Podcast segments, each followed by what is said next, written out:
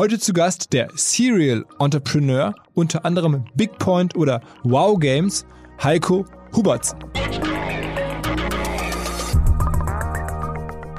So eine der, der verrückten Sachen war sicherlich zum Beispiel äh, die, die Playboy-Menschen haben wir ähm, äh, gemietet, ja. Also wirklich die offizielle Playboy-Menschen. Von Hugh Hefner. Äh, genau, richtig. Ja. Er war selber leider nicht da. Wir hatten extra angefragt, ob er auch kommen könnte, aber er ist nicht gekommen.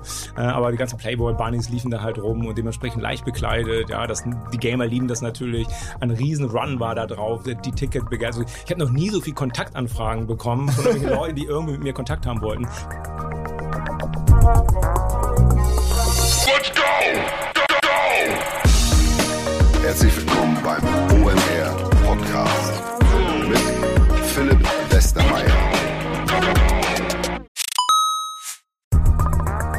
Ihr werdet euch wahrscheinlich fragen, warum unser Partner SalesViewer hier so oft im Podcast wirbt. Aber das ist relativ einfach zu erklären, denn wenn wir hier mittels Podcast Reichweite für SalesViewer erzeugen, dann besuchen natürlich auch hunderte von Menschen die Website von SalesViewer und SalesViewer kann dann mit dem eigenen Tool die Website-Besucher oder deren Firmen vor allen Dingen mit Klarnamen entschlüsseln. Also Podcast-Werbung führt zwangsläufig zu immer mehr Website-Besuchern und Website-Besucher lassen sich in Firmen Klarnamen von SalesViewer entschlüsseln und zu neuen B2B-Kunden machen. Und natürlich, auch wir bei OMR sind sehr zufrieden mit SalesViewer, nicht nur als Kunde, sondern auch als Partner. Wir setzen deren Tool ebenfalls ein zur eigenen B2B-Lead-Generierung und entschlüsseln damit die Website-Besucher von OMR, OMR Reviews oder anderen Tochterfirmen. Man sieht einfach, wer eure Webseiten besucht hat und wofür sich potenzielle Kunden interessiert haben. Neben uns, also OMR, sitzen aber auch noch deutlich größere Firmen wie Stepstone, Avato Systems, Sport5, Talon One oder die die Vodafone-Tochter Grand Centrix bereits auf SalesViewer und generieren damit täglich neue B2B-Leads. SalesViewer ist bekanntlich auf unserem hauseigenen Software-Bewertungsportal OMR Reviews das bestbewertete Tool in gleich drei Kategorien und kann jederzeit kostenlos getestet werden. Wer also sehen möchte, wer auf der eigenen Website drauf war und diese Person dann am besten zu Kunden verwandeln möchte, der kann das alles kostenlos ausprobieren. salesviewer.com slash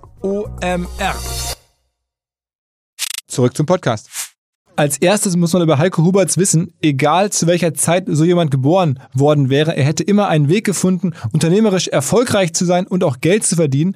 Er ist aber in die Zeit reingeboren, als gerade das Internet und vor allen Dingen Gaming aufzog und so hat er voll die erste Welle des Gaming mitgenommen. Am Ende hat der damals junge Florian Heinemann für ihn Kohorten gerechnet und der Kollege Samba hat eines seiner ersten Investments gemacht in seine Firma. Dann ist das ganze Ding international gegangen. Am Ende saß Heiko Huberts in Kalifornien, hat in der Playboy Mansion irgendwelche Kunden bespaßt. Also die ganz, ganz große Rutsche. Und seitdem macht er genau das, baut Firmen, verkauft sie wieder, baut neue, spielt nebenher ein bisschen Golf.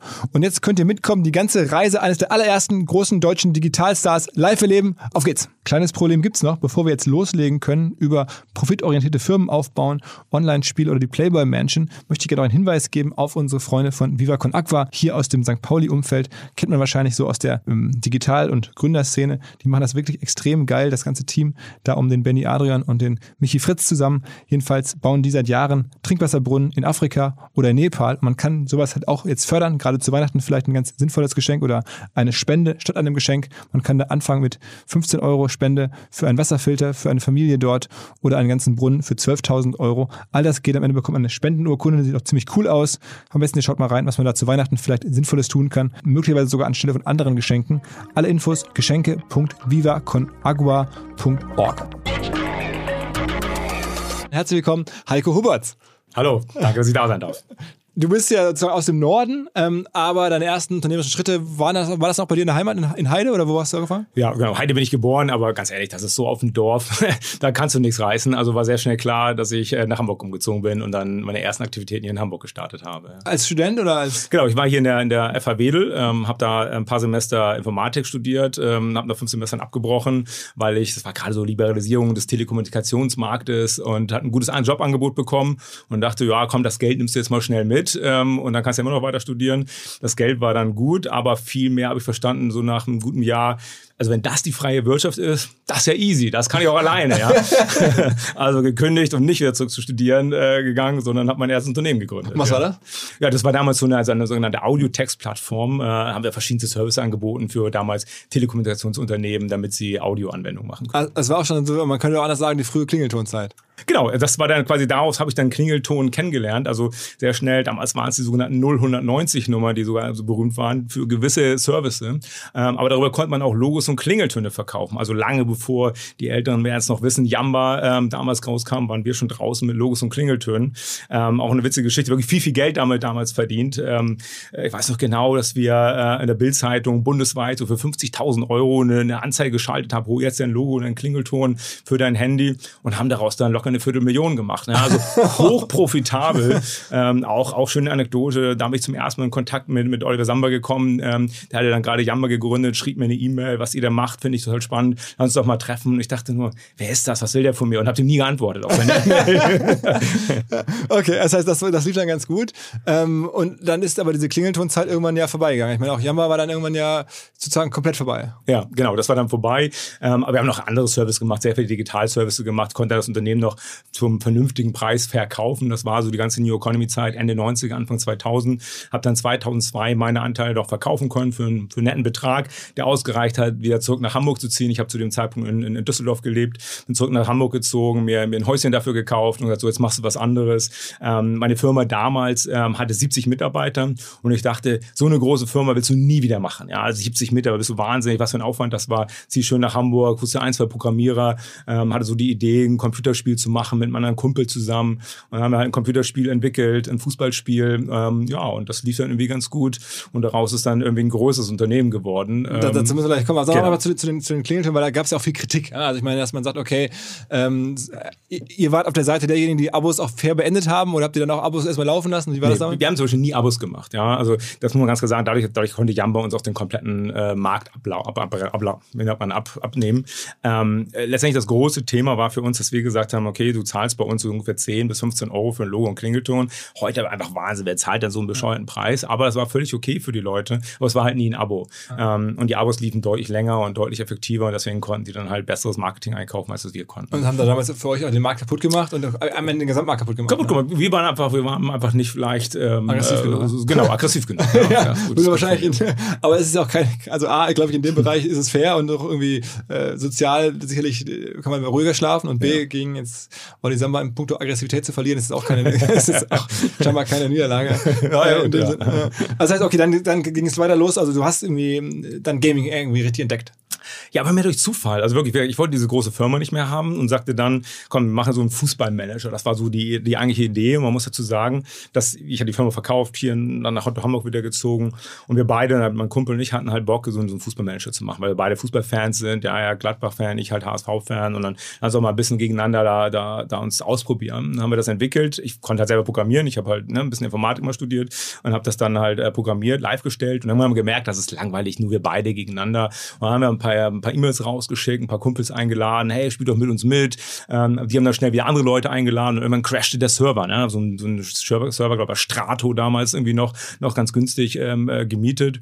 Und da war mir klar, so, okay, wir haben jetzt zwei Optionen. Entweder schmeißen wir alle raus und es dürfen nur eine ganz bestimmte Anzahl Nutzer hier spielen, weil es ein, ein Hobbyprojekt war am Anfang. Oder wir finden ein Geschäftsmodell. Das war sehr klar, Advertising. Das war so 2002, 2003. Ja, da war so der Internetmarkt eigentlich tot. Man konnte keine, kein gutes Geld mehr verdienen mit Advertising. Bezahlen, was bezahlen die Leute dann? Und dann fiel uns ein, lass uns das doch so machen wie in der wahren Fußballwelt auch und lass uns den Nutzern ähm, echte, bessere Fußballspieler verkaufen. Und dann konnten die halt bei uns halt den, den Top-Stürmer, den Top-Torwart, den Top-Trainer, den Top-Masseur etc. kaufen für 50 Cent oder einen Euro jeweils.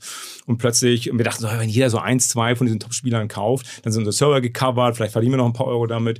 Aber was machen natürlich die Spieler? Sie kaufen nicht ein oder zwei Top-Spieler, sie kaufen sich erstmal mindestens elf plus nochmal elf für die Bank, damit sie austauschen können. Und plötzlich haben wir damit richtig Geld verdient und ähm, ja, haben so, weiß ich nicht, so 20.000 Euro damit gemacht. Also kleines Geld in Anführungsstrichen noch, 20.000 Euro im Monat, aber hatten ja nur Stratos-Serverkosten vielleicht von 150 Euro. Ja, also sagt, geil, das könnte ein Business sein. Und mein Kumpel, der ist mehr so der, der Banker-Typ, ja, der bei der Deutschen Bank gearbeitet und sagte so, ja, Unternehmen, da was Großes draus machen will ich nicht. Und ich wollte unbedingt, dass es eine Marktchance, sonst mehr machen. Naja, und der Deal war dann, pass auf, ich schenke dir das Fußballspiel, das kannst du alleine haben, alles, was du dann gewinnen machst, will ich nichts von haben, aber ich will von dir das okay haben, dass ich das äh, selber gründen darf und was Großes machen darf. Ja, und darauf hat er sich eingelassen. Dann habe ich halt Big Point gegründet, was dann später zu, ja, zu einer 1000-Mann-Bude wurde und äh, ein paar hundert Millionen Spieler hatte. Aber ja. es war dann halt nicht mehr das Fußballspiel bei Big Point, sondern was war das erste Spiel, was genau. Äh, wir haben, Ich habe dann versprochen, dass ich erstmal kein Fußballspiel mache, sondern ja, sehr naheliegend habe ich dann ein Eishockeyspiel gemacht. Dann haben wir ein, ähm, äh, ein Formel-1-Spiel gemacht. Ähm, und dann irgendwann habe ich gesagt, so, pass auf, nach zwei Jahren, ich muss mal Deutschland, muss ich mal Fußball machen. Ne? Und, und dann ein Fußballspiel gemacht mit seinem Okay wieder, wie das Okay von meinem Kumpel. Wir sind immer noch heute beste Freunde.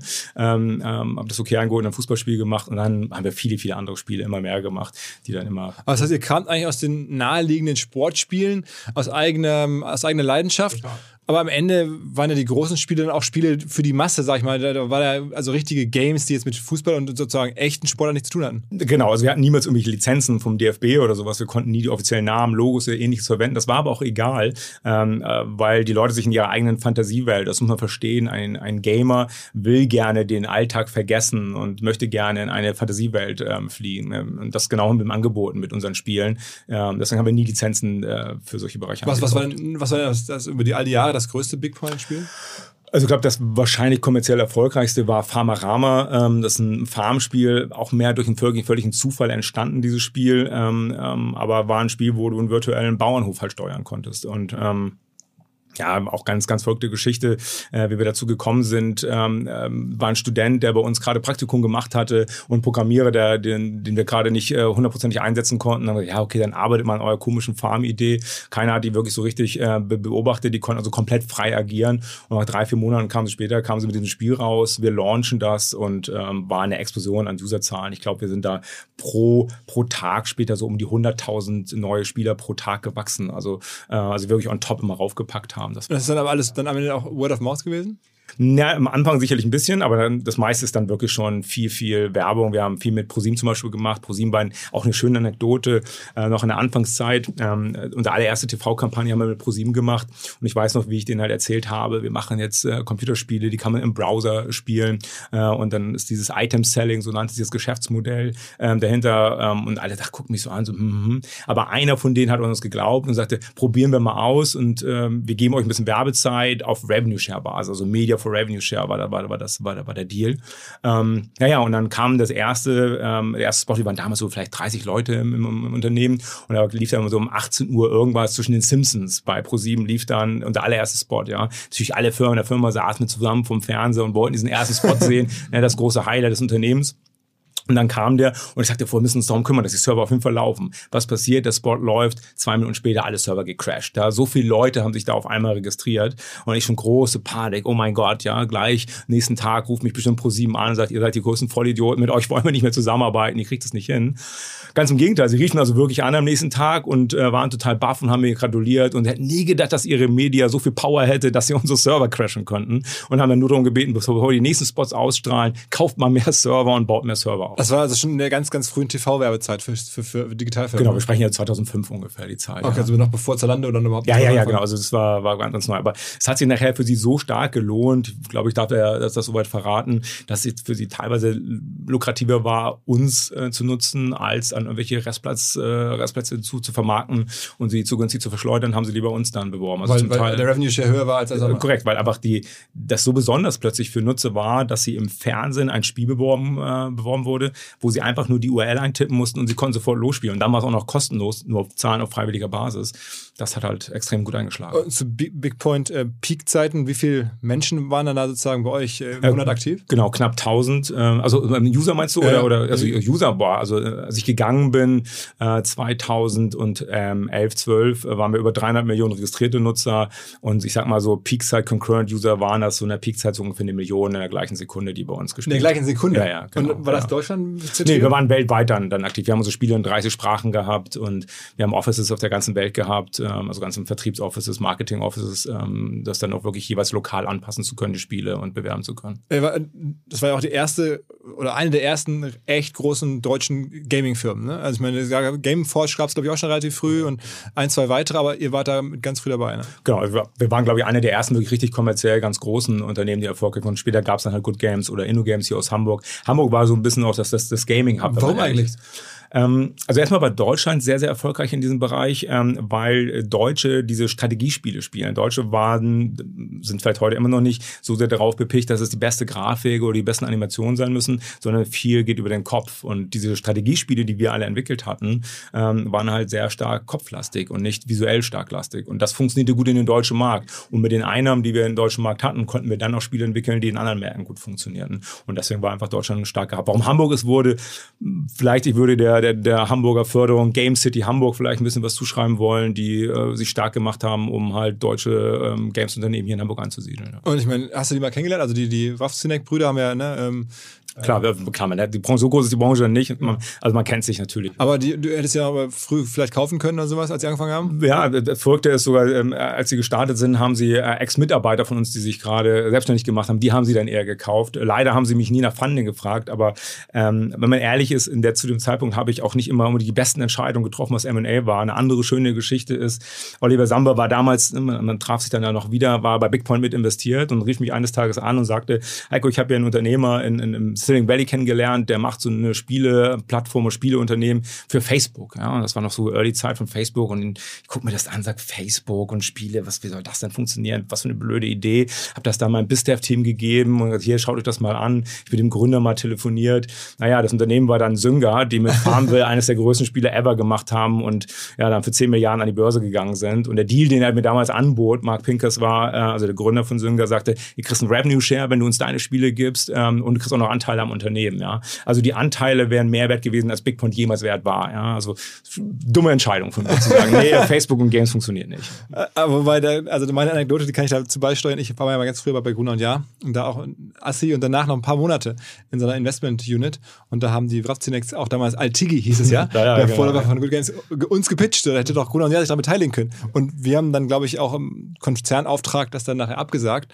Ähm, also wäre wahrscheinlich für Gruner auch eine gute Sache gewesen. Insofern, aber man ahnte es nicht, aber es ging damals so los und ich, es gibt auch so Anekdoten, wie dann so der, der junge Florian Heinemann dann bei dir saß, aufgrund der äh, damals EFF-Beteiligung und dann irgendwie durchgerechnet hat, die Kohorten von so Spielen und dann angefangen hat, wirklich so Spiel-Advertising richtig zu professionalisieren. Ja, sehr schön, cool. Woher weißt du das? Ja, nicht nur er, mit Christian Vollmann zusammen saßen die beiden bei mir im Auftrag von Olli Samba, äh, saßen die bei mir im Büro und haben so Kohorten, ich habe zum ersten Mal so Kohorten mir angeschaut, was ist eine Kohortenberechnung, ja? Ich hatte überhaupt keine Ahnung davon und dann brechen die Kohorten, diskutieren das noch ab und macht es noch Sinn, weiter mit dabei zu bleiben? Wir hatten gerade ein Angebot von NBC Universal, dem großen Hollywood-Studio, äh, gekauft zu werden und Olli war sich am angucken, lohnt es so, lohnt es sich nicht. Ähm, anscheinend müssen aber ähm, Flo und, und Christian ihm gesagt haben, das lohnt sich, weil er machte mir ein Angebot, aber ein unmoralisches Angebot das ich dann abgelehnt habe. Äh, und daraufhin hat er dann all seine Anteile verkauft und ist ausgestiegen. Ja. Und das war dann an, an, an, an, an NBC Universal, genau. Und du hast aber gehalten? Ich habe beide gehalten, äh, weil erstens halt, man, ich glaube, viele junge Menschen träumen davon, mal ein Games-Unternehmen zu haben, ja, und seine eigenen Spiele zu machen. Und das war irgendwie cool, ja, jedem zu erzählen, ich mache Games, ja, das war aber geil und das wollte ich einfach beibehalten. Ich hätte wahrscheinlich Big Point auch äh, bis zum Ende meines Lebens weitermachen können, weil es mir so viel Freude gemacht hat. Irgendwann äh, gab es die Konstellation dann einfach nur nicht mehr. Und wie ging es dann weiter? Also investorenseitig kann man aber über Neues reinbauen. Genau, dann kam halt NBC Universal, also die großen Hollywood-Jungs ähm, ähm, dann da rein. Und das war für mich so, wo ich dachte, geil, das ist jetzt so der Weg zu den ganz großen Lizenzen. Jetzt kannst du die ganz tollen Spiele machen. Ähm, mein Traum war immer irgendwie im Valley was zu machen und genau das erbot, das ergab sich dann, dann alles, dass wir dann gesagt haben, okay, cool, jetzt wollen wir die USA angreifen. Ähm, und ich bin dann wirklich mit einem kleinen Team rüber nach San Francisco, habe dann da das Office aufgemacht für Big Point, da 100 Mann eingestellt und angefangen, Spiele zu entwickeln. Wir große Lizenzen reingeholt haben, wie Battlestar Galactica, Ice Age, äh, Die Mumie und später dann sogar ähm, Game of Thrones, ja. Ähm, ähm, das war dann so, wo ich sagte, wow, geil, das ist jetzt so der ganz, der war ganz große Peak, Durchschlag. Peak Big, Big Point? Das war, das war schon Peak, ja. Da waren genau. 1000 Leute weltweit. Genau, Firma. richtig, genau. Und dann äh, umsatzmäßig, was war das aber für eine Dimension? Ja, um, ungefähr so 150 Millionen Umsatz und ungefähr 30 Millionen Profit im Jahr. Ne? Also okay. war, schon, war, schon, war schon eine nette Firma. ja, ja. und, und jedes Jahr verdoppeln. Ne? Also und es gab keine richtig großen VCs drin. Also ich meine, klar, also FF damals der Samba-Fonds ist eingestiegen, aber nicht jetzt, wie man das heute kennt, sofort irgendwie 30, 40 Prozent der Firma weg. Nein, überhaupt nicht. Ähm, also mein allererster VC war sogar ein ganz kleiner VC, der damals mal so die erste Million reingetan hat. Als Olli mit eingestiegen ist, äh, ist noch United Internet mit eingestiegen eingestiegen.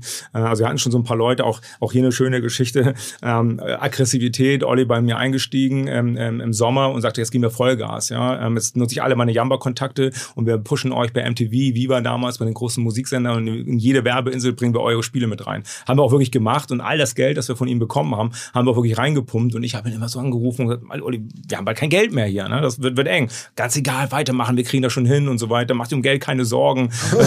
okay. Naja, und dann kam er irgendwann auch mit United Internet um die Ecke und sagte, komm hier, ähm, der Dommermut, den stelle ich dir vor, der will bei dir auch investieren, das wird schon.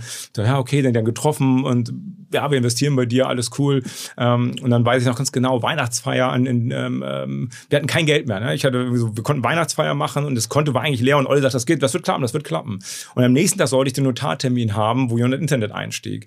Und es war total klar, wenn die Weihnachtsfeier hier und morgen früh der Notar nicht, nicht, nicht, stattfindet, kann ich eigentlich am nächsten Tag einen mit auch in die Kündigung schicken. Ja? Es ist aus. Ja? Aber glücklicherweise am nächsten Tag, äh, United Internet tauchte dann auch wirklich auf zum, zum Notartermin, hat er unterschrieben und hat dann auch nochmal signifikant Geld reingetan. Also es war jetzt nicht so, dass mir noch irgendwie immer 100 Prozent gehörten, aber ich hatte immer sehr, sehr angenehme, sehr faire Partner dabei. Und ja. das war damals auch bekannt, wie die NBC-Valuation damals schon war, ne?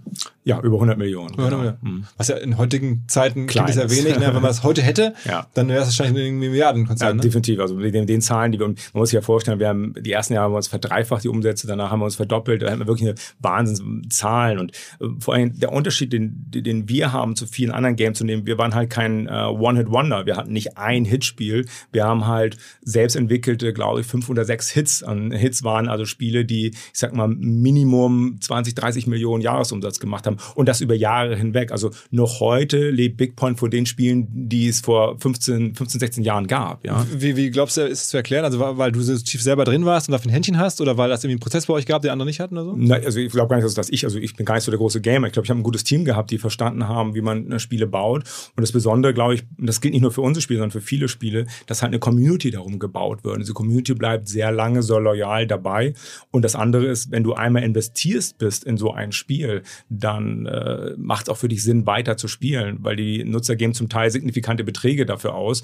Und wenn du dann mal ein paar hundert Euro in das Spiel investiert hast, dann wirst du nicht morgen sagen, ach, jetzt höre ich einfach auf und, und mach was anderes. Und dann bleibst irgendwie dabei, bezahlst vielleicht mal ein paar Wochen, ein paar Monate nicht und dann bist du vielleicht wieder dabei und bezahlst doch mal wieder einen kleinen Betrag. Und deswegen aber, macht es halt äh, so spannend. Ja. Und die Umsätze waren aber keine Werbevermarktung, sondern das war alles In-Game-Purchases? Ja, 99,9 Prozent waren bei uns äh, bezahlte Umsätze. Also Advertising hat für uns eine Rolle gespielt. Das heißt, bei einem Fußballspiel konnte man dann irgendwelche Spieler kaufen und so weiter? Genau, also letztendlich immer, ähm, ähm, böse Zungen haben immer gesagt, das wäre äh, Pay to Win gewesen, äh, ähm, weil letztendlich hast du dann das bessere Schwert bekommen oder das bessere Fahrzeug, den besseren Fußballspieler. Ähm, ähm, letztendlich konnten wir, das war immer ganz wichtig, das nennt man dann Balancing im, im, im Gaming, äh, war immer wichtig, dass das Balancing so eingestellt war, dass auch ein nicht zahlender Kunde das auch erreichen konnte. Allerdings musste dafür halt viel Zeit aufwenden. Sprich, der, der 12, 13, 14-Jährige, der nach der Schule viel Zeit hatte, konnte das selber erreichen, wie der, äh, der Mann, der vielleicht äh, 40 Jahre alt ist, am Arbeiten ist und abends vielleicht nur eine Stunde Zeit zum, zum Spielen hat, aber dafür dann 5 Euro bereit war auszugeben, um gleiches Level zu erreichen. Also ich erinnere mich noch damals, als ich das so verfolgt habe,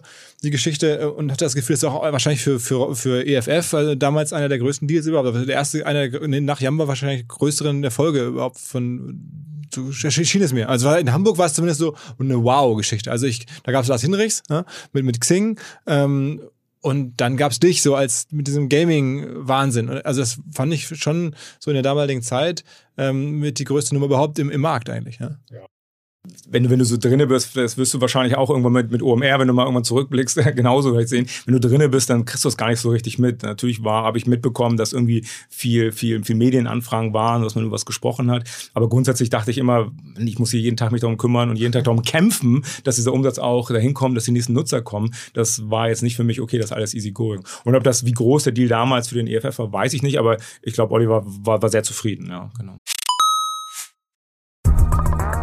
Schon seit Jahren höre ich von befreundeten Menschen aus dem Personalbeschaffungsumfeld, dass gerade soziale Netzwerke der Ort sind, wo man präsent sein muss, um Menschen zu rekrutieren für Firmen. Und das passt ganz gut zu unserem Partner Funnel Lab. Funnel Lab ist eine Firma, die in diesem Bereich sehr systematisch und strukturiert arbeitet und zeitgemäß auf Automatisierung und KI setzt aber vor allen Dingen Arbeitgebern hilft, Fach- und Führungskräfte anzusprechen, die passiv auf der Suche sind, also so latent ansprechbar und sich dann freuen, einen relativ hürdenarmen Recruiting-Prozess zu durchlaufen. Genau das ermöglicht Funnel Lab.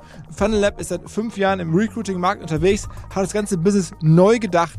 Wer Funnel Lab kennenlernen möchte, ausprobieren möchte, es gibt einen Rabattcode, wie ihr es von uns kennt, funnellab.de mit Doppel-L ist die Website. Und wenn ihr dort einfach den OMR Podcast eintragt oder erwähnt, bekommen die ersten 15 Firmen, die sich anmelden, 50% Rabatt auf die Einrichtungsgebühr von 1890 Euro bei Funnel Lab.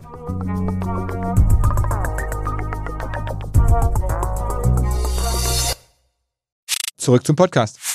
Und sag mal, wo kamen damals die Nutzer her? Also du hast erzählt, bei, bei, der, bei der ersten Firma mit den Klingeltönen, da kamen die teilweise von, von Printwerbung in der Bildzeitung. Also da gab es sogar eine, eine Offline-to-Online-Conversion. Wo kamen die dann in der, in der, in der Browser-Game-Zeit her? Aber damals war das mehr Offline zu Telefonnummer-Conversion. Ja. ähm, äh, ganz klar Performance-Marketing und TV. Also TV war für uns schon, wie ich vorhin schon erzählte, ein ganz wichtiger Treiber. Also das auch TV vor allen Dingen, als, als das war der Treiber. Das, das, das, das war einer der Treiber. Performance, ich weiß, wir waren eine ganze Zeit lang einer der größten Google Entertainment ähm, äh, Accounts in Deutschland und in Europa sogar. Also wir haben da schon Millionen reingetragen jeden Monat. Also ähm, Leute nach, nach Online-Spiele geguckt haben. Sowas genau, nach bestimmten Spielen, bestimmten Keywords. Ich weiß noch genau, war so eine schöne Nummer. Das Keyword Langeweile war ein wichtiges Keyword, das wir lange eingekauft Wirklich? haben. Weil die Leute Langeweile ja, eingetragen, äh, nach, eingetragen haben bei Google und äh, dann, ja, wenn du Langeweile hast, dann komm doch zu uns und spiel doch bei uns. Ja. okay, okay, ja, okay. War, war Muss erst darauf kommen, ja, ja. Muss erst darauf kommen, dass das ein Keyword sein kann. Ja, genau. okay. also so, solche Sachen haben wir gemacht. Und, und wie ging es dann sozusagen für dich oder warum bist du dann irgendwann raus? Naja, irgendwann haben wir dann ähm, für NBC Universal das Thema irgendwie vorbei. Die sind damals von Comcast gekauft worden, also große Umstrukturierung. Und dann war irgendwie klar, was sollen wir jetzt mit so einem ähm, deutsch-europäischen äh, Spielunternehmen, das passt irgendwie nicht mehr zu uns. Und dann haben wir an zwei Private Equity Funds verkauft, also die haben verkauft. Ich habe nur Minimals verkauft. Und die haben das dann verkauft. Und da kamen zwei PIs rein mit der klaren Zielsetzung, Sünger, was ich vorhin schon erwähnt ist, gerade zu in die Börse gegangen, LinkedIn, Facebook, alle waren, sind gerade in die Börse gegangen. Und die dachten, okay, was wir hier haben, ist so das deutsche, europäische Sünger. Und warum sollten wir die nicht an die Börse bringen? Also war ganz klar, sie kaufen uns. Ähm, ich weiß nicht, eine Woche später stand Goldman Sachs bei uns auf der, auf der, auf der, auf der, auf der Matte und wir haben darüber gesprochen, wie wir das Ding an die Börse bringen können. Das ärgerlich, was nur passiert ist, zur gleichen Zeit, ähm, zum allerersten Mal in der ganzen Firmengeschichte, damals war die Firma schon zehn Jahre alt, ähm, äh, waren plötzlich die Umsätze flat. Ja? Wir sind nicht mehr gewachsen. Und zwar jeden Monat war klar, mindestens 100, 200.000 Euro mehr Umsatz als im Monat zuvor. Und plötzlich passierte das nicht mehr. Weil ja? Facebook euch einfach Nutzerzeit weggefressen hat? Ja, sicherlich genau, weil, weil Facebook Games, Mobile Gaming war plötzlich ein ganz großes Thema. Ähm, da waren wir nicht wirklich richtig präsent drauf. Also sprich, äh, externe Umstände, auf die wir nicht gut genug reagiert haben. Ähm, und dann war schnell klar, okay, dieser Börsengang macht so keinen Sinn. Äh, die Zahlen sind nicht stark genug, um da eine gute Bewertung zu bekommen. Ähm, und dann hieß es, okay, wir müssen die ganze Firma umstrukturieren.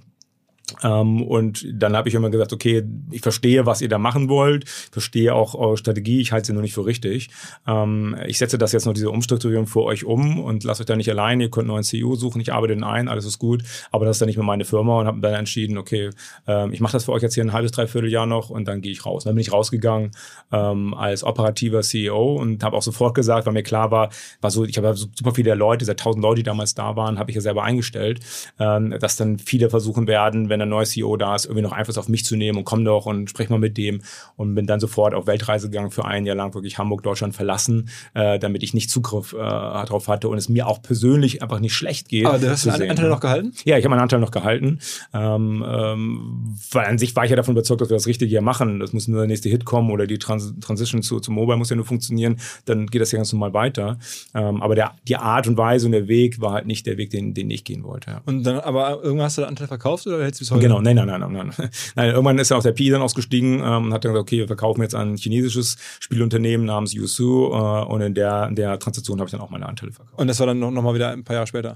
Das war dann nochmal zwei, drei Jahre später, genau. Okay, und dann bist du von der Weltreise zurückgekommen und dann hast du entschieden, jetzt äh, Gaming kenne ich aber, da mache ich was Neues. ja, fast. Äh, von der Weltreise bin ich zurückgekommen und äh, habe dann äh, den besten Sommer meines Lebens meiner Meinung nach in Mallorca verbracht. Ähm, mit ein paar Kumpels, wir immer zwischen Mallorca, Ibiza hin und her gependelt und einfach eine geile Zeit gehabt. Und irgendwann sagten die ganzen Kumpels so, Heiko, das ist ja ganz cool, aber wir müssen auch mal Geld verdienen, wir müssen mal wieder zurück und mal wieder einen normalen Job machen und so.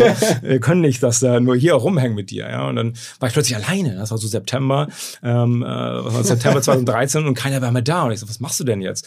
Ja, Thema Langeweile. Ja, dann fliege ich halt zurück nach Hamburg und gründe wieder eine Firma. Ja. und wieder zurück nach Hamburg und habe gesagt, okay, äh, was kannst du dann und was kannst du nicht? Und ja, Gaming kannst du. Und äh, ja, wir eine Gaming-Firma aufgebaut. Ähm, einem komplett anderen Genre, aber auch mit der klaren Festsetzung, okay, das Unternehmen baust du auf aus einem sehr strategischen Element, um das einige Jahre später zu verkaufen. Das war dann Wow Games. Genau, das war dann Wow Games und die Grundidee von Wow Games oder die, die, die These war, dass 2021 der Glücksspielmarkt in Deutschland liberalisiert wird. Und Online-Glücksspiel ist in Deutschland nicht, nicht, nicht erlaubt. Ja? Also es gibt zwar irgendwelche Bewerber, Wettbewerber, die etwas machen, aber in der Regel so ein bisschen in der Schleswig-Holstein-Lizenz wäre jetzt auch zu detailliert, das zu erklären. Die Grundthematik war für uns zu sagen, wir bauen ein legales Casino auf. Ja? Und das war, dass wir sagen, du kannst alle Spiele spielen, Blackjack, Roulette, Slot Machines in unserem Casino, aber du kannst kein Geld gewinnen. Du spielst nur aus Spaß. Dann wird man sagen, okay, ja, warum soll ich das denn machen? Ja, und jetzt musst du auch noch Geld dafür bezahlen. Ja, also wenn du dann das setzen möchtest, also Jetons beim Roulette bei uns, musst du diese Jetons trotzdem kaufen. Und wie hat das funktioniert für uns, indem wir gesagt haben und festgestellt haben, dass die Psychologie für einen Nutzer dahinter war, erst wenn ich wirklich Geld eingesetzt habe, egal wie wenig das ist, dann habe ich erst einen richtigen Nervenkitzel. Und die Leute wollten den Nervenkitzel haben. Also haben wir gesagt, du kannst für ein Euro eine Million Jetons kaufen und kannst da bei uns tagelang, wochenlang, monatelang eventuell sogar schon spielen. Und es hat so gut funktioniert, dass wir eine guten mittleren zweistellige Millionenanzahl an Nutzer in Deutschland oder im deutschsprachigen Raum äh, für unser Produkt gewonnen haben. Also die würden aber einfach irgendwie einmal bezahlt haben und dann irgendwie zocken können, wie sie wollen. Genau, und konnten manche Jetons natürlich nachkaufen. Ne? Also ist jetzt nicht so, dass jeder nur einen Euro ausgegeben hat, sondern andere haben auch deutlich mehr ausgegeben. Aber wir haben äh, ja, ein Unternehmen damit aufgebaut, dass der die größte Nutzerdatenbank im deutschsprachigen Raum hat für äh, Menschen, die Interesse haben am Glücksspiel, äh, Roulette, Blackjack. Obwohl sie dann sozusagen jahrelang gar kein Glücksspiel in dem Sinne gemacht haben. Genau, richtig, obwohl sie eigentlich nur so gespielt haben. Aber sie haben ein, natürlich immer Umfragen gemacht und gefragt, äh, etc. Mit der klaren Zielsetzung dann halt zu sagen, 2021, wenn die Liberalisierung kommt, dann wollen wir ähm, das Unternehmen auch an diejenigen verkaufen, die, ähm, die dann echtes Glücksspiel anbieten wollen. Das war schon immer die klare, klare Zielsetzung damit. Okay, das heißt, hast du auch dem VC dann so erklärt? Irgendwie? Wir haben keine VCs gehabt, das äh, habe ich selbst finanziert äh, mit ein paar ähm, ja, Angels, würde man sagen, die, die, die befreundete Angels, die mit dabei waren, ähm, ja, aber keine große Summe. Wir haben, glaube ich, insgesamt eine Million Euro mal aufgenommen. Das Unternehmen war halt schnell profitabel, als wir es verkauft haben. Du fragst ja immer gerne nach Umsatzzahlen. Ja. ähm, also wir werden jetzt dieses Jahr wird das Unternehmen so ungefähr 50 Millionen Umsatz machen und 10 Millionen Profit. Wow, wow. Aber immer noch rein mit dem... Äh, mit dem, mit dem, genau, mit dem 100% mit dem gleichen Geschäftsmodell. Also wir haben nie Glücksspiel und bis heute bietet das Unternehmen auch kein Glücksspiel an oder bewirbt irgendwas, ein, ein Glücksspiel. Das ist nur immer die Idee gewesen für den Exit. Wir haben das Unternehmen jetzt verkauft, aber es war immer äh, nur die Zielsetzung. Wir haben es aber nie umgesetzt. Und der, der jetzige Käufer kommt aber aus der Glücksspielbranche? Nein, auch das noch nicht mal, obwohl wir genau unsere Zielsetzung hatten, auch genau zu dem Zeitpunkt verkauft haben. Das ist, äh, das ist ein Name, Unternehmen heißt Azerion, ist ein holländisches Spielunternehmen, das ähm, ja, quasi äh, sehr viele Spielunternehmen ein, eingekauft hat und unter einer Dachmarke quasi konsolidiert. Ich meine, das klingt jetzt vom Modell her so einfach. Also da irgendwie bekannte Glücksspiele anbieten, ähm, dafür Eintritt verlangen und dann äh, können die das, können Menschen das spielen. Äh, und du zahlst dann mir was aus. Also man kann auch nicht mehr Geld gewinnen. Ähm, Sonst wäre es illegal gewesen. Ne? Ja, genau, genau. Aber also in dieser legalen Harmlos-Fassung äh, klingt ja jetzt irgendwie mehr, also fast so gut um wahr zu sein, dass man so ein, so ein Geschäft bauen kann, dass da kein anderer drauf gekommen ist. Naja, ich glaube, ganz ehrlich, jedem nicht erzählt habe, hey, ich baue ein Casino, äh, da musst du übrigens äh, genau wie im echten Casino Geld einsetzen und das hat alles mit Glück was zu tun, aber du kannst kein Geld gewinnen. Hat natürlich hier ein Vogel gezeigt, Heiko, warum soll das denn jemand machen? Das ist doch kirre, ja. Dass es trotzdem funktioniert, das hat man ja erst verstanden, wenn man die Psychologie dahinter versteht und wie, ich habe vorhin schon mal das Wort Balancing genannt, wenn du verstehst, wie baust du es, dass der Nutzer immer noch für den Geldeinsatz, den er hat, genug Nervenkitzel bekommt, dass er sagt, hey, das bringt mir einfach Spaß und ich habe die, die richtige Aufregung da abends, wenn ich ein bisschen zocke, äh, ohne dass ich mich hoch verschulde, weil ich in die Spielhalle oder ins Casino oder woanders hingehe. Aber auch da warst du jetzt nicht der, der Gaming-Designer oder so der, der Content-Creator, sondern du warst dann der Typ, der die, auch da wieder Marketing verstanden hat? Genau, ja, klar, gar nicht mal um Marketing. Ich glaube, ich verstehe, wie Nutzer oder warum Nutzer bereit sind, Geld für ein Produkt auszugeben. Ich glaube, daran bin ich besonders gut ähm, und da kümmere ich mich drum. Die Game Designer, die Kreativen, die kümmern sich drum, dass der Spielspaß da ist. Und dann gibt es die Marketing-Leute, die versuchen halt dem Nutzer klarzumachen, warum soll er sich bei uns registrieren und mitmachen. Und ich verstehe halt die Zahlen zu analysieren, okay, warum wir wo an welcher Stelle welches Geld zu verlangen. Weil das Schwierige an so einem Casino oder auch in jedem Spiel ist, ähm, dass du ja in dem Moment von jemandem Geld verlangen musst, wo er eigentlich ein negatives Erlebnis hatte. Ja? Weil in dem Moment, wo du dein ganzes Spiel Geld verzockt hast, in Anführungsstrichen, muss ich jetzt dir sagen, hey, kauf doch mal neu, ja, wie kriegst du das hin? Und dasselbe für jedes andere Spiel, wenn du so einen Schwertkampf hattest oder ein, was auch immer für ein Spiel du gespielt hast, du hast gerade verloren, dann erzähle ich dir halt, kauf doch die bessere Ausrüstung oder das bessere Schwert, dann gewinnst du beim nächsten Mal auch. Also diese Momente genau zu erwischen und zu wissen, zu welchem Preispunkt kann ich jetzt von dem Nutzer verlangen, damit er bereit ist, auch Geld auszugeben. Okay, okay, also das heißt am Ende schon auch sehr viel so Social Engineering, soziale Mechanik erkennen und genau die, die Psychologie des, des, des Nutzers richtig zu erkennen, wobei es jetzt weniger um Psychologie als vielmehr mit Datenmodellen und äh, statistischen Zwillingen etc. Äh, zu finden. Warum hat irgendwer wann in einer gleichen Situation bezahlt? Warum könnte der jetzt auch wieder bezahlen? Okay, und wie groß war das von den von den Personen her? Ähm, wow Games? Äh, knapp 80 Leute nur. Das okay. wär, ich, ich, wieder mein Vorsatz. Ich wollte nicht wieder was Großes haben. Ja, also von daher. Ja, aber 80 hat äh, gut ausgereicht. Und dann kam einfach das Angebot an. Ich meine jetzt dann sozusagen zufälligerweise tatsächlich im Jahr 21, wo jetzt der Glücksspiel äh, da geändert wird. Aber ähm, aus anderen Gründen kam der Verkauf war einfach, dass der Deal sich anbot sozusagen. Genau, also wir hatten ganz vor auch mit super vielen Glücksspielunternehmen gesprochen, ähm, äh, wollten eigentlich sogar an eines dieser Unternehmen verkaufen, aber ja, dann kam das andere Unternehmen um die Ecke und hat einfach ein besseres Angebot gemacht. Ja. Aber warst du so richtig so auf Roadshow, hast du das Unternehmen angeboten? Hast du so naja, Corona-Zeiten, also auf, ich war auf Roadshow via Zoom. Ja. hast du mit potenziell wirklich mit einem M&A-Berater? Genau, wir, haben einen M&A-Berater aus New York gehabt, äh, mit dem wir äh, weltweit mit diversen Unternehmen halt gesprochen haben und dann, äh, ich habe ein Team, ich bin vor schon anderthalb Jahre vor ausgestiegen aus dem Unternehmen, weil ich auf keinen Fall wollte, wenn uns jemand kauft, dass ich derjenige bin, der noch irgendwie ein, zwei, drei Jahre gebunden ist. Also habe ich mir ein Top-Team aus meinem Ex-Big Point-Line ähm, rausgesucht, äh, die Bock hatten, das Unternehmen zu leiten und zu führen. Und die haben eigentlich den Hauptverkauf gemacht und äh, ja, den dient eigentlich eher der Dank dafür. Und dann vielleicht nochmal, ähm, weil wir jetzt auf immer die Marketingfrage stellen, weil äh, ist ja interessant, ne? du hast immer von Fernsehwerbung und Performance-Marketing stark profitiert, dass das gab damals ganz frisch, also als erster mit Bigpoint. Was war der Kanal ähm, bei Wow Games? Also wo kamen da die Spieler hin? Auch wieder Performance-Marketing, aber auch sehr viel Mobile-Marketing. Ja, also ganz klar, ähm, das Gute ist dadurch, dass wir halt kein Glücksspiel waren, konnten wir ja auf allen Kanälen auch werben. Wir waren ja nirgends irgendwo eingesperrt, weil wir einfach ein Spiel sind, das nur die Mechanik oder das Setting eines, eines Casinos einfach nur äh, genutzt haben. Also Performance-Marketing ist immer das, auf was wir eigentlich hauptsächlich gesetzt haben. Wir haben eine Zeit lang mal darüber nachgedacht, Branding zu machen, haben auch mal eine Branding-Kampagne im TV äh, gefahren. Wir hatten die Domain jackpot.de, ähm, also eigentlich sehr, sehr einprägsam und, und passend dafür, ähm, haben aber sehr schnell festgestellt, ähm, dass wir mit Performance-Kampagne deutlich besser fahren und haben das Branding-Thema dann schnell wieder eingestellt. Okay, und äh, Mobile-Marketing ähm, heißt wirklich richtig in, in Mobile Networks genau. gebucht und sowas? Ja, viele Mobile Networks, viele Mobile Gaming Networks dann, dann, dann drin. Also versucht schon die, die Zielgruppe auch der, der Gamer ähm, anzugehen. Ja. Okay, und, und, also das ist auch wirklich so, dass die Mobile Networks bis heute sinnvoll euch auch irgendwie Qualitätstraffic liefern? Nee, du kaufst wahrscheinlich ähm, im Vergleich zu anderen äh, E-Commerce-Modellen etc. kaufst natürlich eine große Masse an, an Nutzer ein. Ne? Du zahlst also relativ wenig. Ähm, ähm, in der Regel, wenn du, wenn du gut bist, in, in Deutschland zahlst du mittlerweile ein bisschen mehr, aber sag mal, wenn du gut bist, zahlst du halt unter einen Euro für, für so einen neuen Install oder für eine neue Registrierung ähm, für eines Nutzers. Und dann ist nur die Frage, wie kriegst du diesen Nutzer jetzt zu einem zahlenden Kunden konvertiert und wie kriegst du ihn, dass er dann auch lange bei dir bleibt. Also du schaust dir sogenannte Day One bis Day Seven Retention an, also wie häufig lockt er sich ein. Und dann ist die Frage, wie schnell schaffst du den Nutzer in diesen ersten sieben Tagen zu einem zahlenden Kunden zu konvertieren. Also du kannst relativ schnell erkennen, ob sich auf welchem Kanal starke Kohorten bilden lassen, die du halt langfristig monetarisieren kannst. Ja. Okay, okay. Das heißt, das Ding ist auch durchtesten, durchtesten, durchtesten, alle Networks, alle irgendwie ähm, Anbieter für, für mobile Werbung, die es irgendwie gibt, alle mal einmal Geld reinschmeißen und gucken, was rauskommt. Korrekt, genau. Ja. Und dann, wenn du was gefunden hast, dann natürlich ähm, dann Vollgas. Vollgas. Also sozusagen nochmal E-Commerce Marketing und Steroids.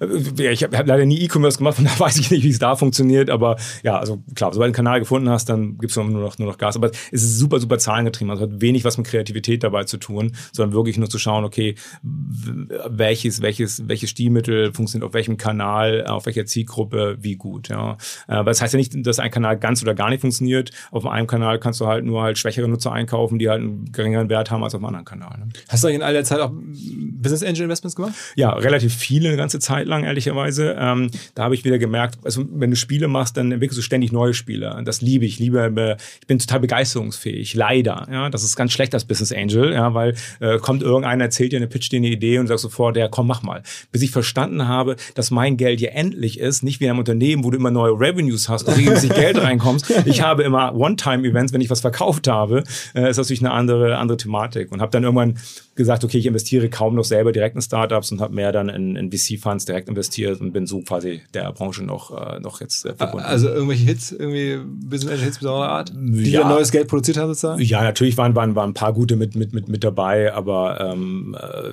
ich habe jetzt kein Unicorn leider ähm, mit, mit finanziert, aber ich wahrscheinlich auch dafür wieder zu früh ausgestiegen. Ich bin vor gut drei, dreieinhalb Jahren bin ich eigentlich aus dieser Angel-Nummer ausgestiegen. Okay, ich mache kaum noch Angel-Investments. Aber vorher hattest du also gefühlt, ich ne, lese ja auch seit Jahren da die entsprechenden Gründerszene deutsche Startups äh, Portale. Gefühlt hast du da auch wie 30, 40, 50 Stück gemacht. Mehr, mehr. Also vielleicht meinen ganzen Lebenszeit vielleicht über 100 gemacht. Ähm, so, ich würde heute habe ich vielleicht noch so 50, 60, in denen ich noch aktiv drinne bin. Ähm, das sind dann auch die, die besser laufen und vielleicht irgendwann auch mal Geld, äh, Geld bringen. Aber ja, ich habe leider keines dieser super tollen, gehypten Startups, die aktuell jeder über die jeder spricht und die bei dir hier zum Podcast sind, äh, will ich leider nicht investieren. Aber ich meine, es ist ja auch mal ein, ein, Learning für alle, die zuhören, dass selbst jemand, der aus der Branche kommt, der jetzt irgendwie ne, erfolgreich ist, der da selber sehr viel Geld verdient und dann Angel Investments macht, man denkt, okay, na klar, hat er jetzt auch noch ein paar Hits im Portfolio, aber nein, ähm, auch da, man macht irgendwie 50, 60 oder, oder noch mehr Investments und es zeigt ja auch ein echtes, faires Abbild des Marktes. Ganz vieles klappt halt jetzt nicht, äh, komplett irgendwie durch Decke zu gehen und so manches läuft dann ganz okay, aber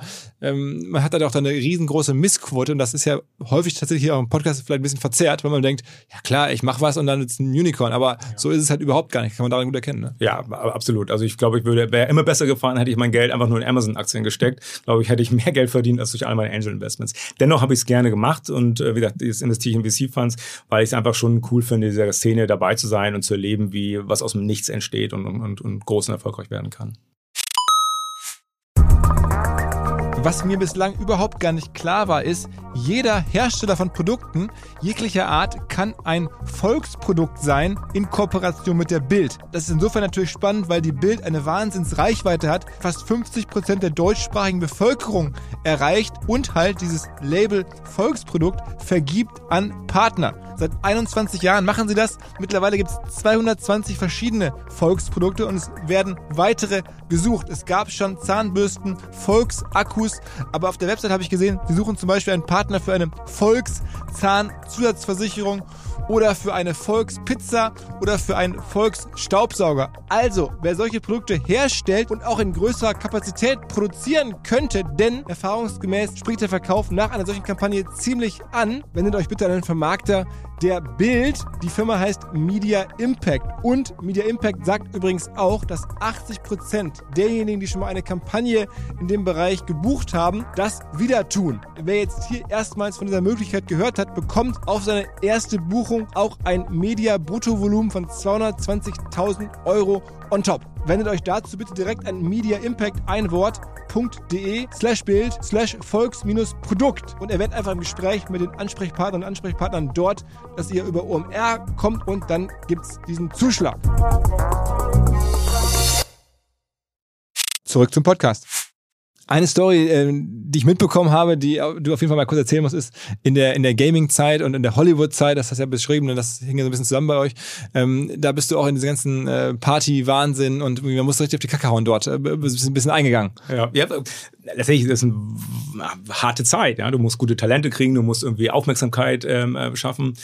Da haben wir halt wirklich verrückte, verrückte Partys, legendäre Partys gefeiert. So eine der, der verrückten Sachen war sicherlich zum Beispiel äh, die, die Playboy-Menschen haben wir ähm, äh, gemietet. Ja? Also wirklich die offizielle Playboy-Menschen. Von Hugh Hefner. Ähm, genau, richtig. Ja? Er war selber leider nicht da. Wir hatten extra angefragt, ob er auch kommen könnte, aber er ist nicht gekommen.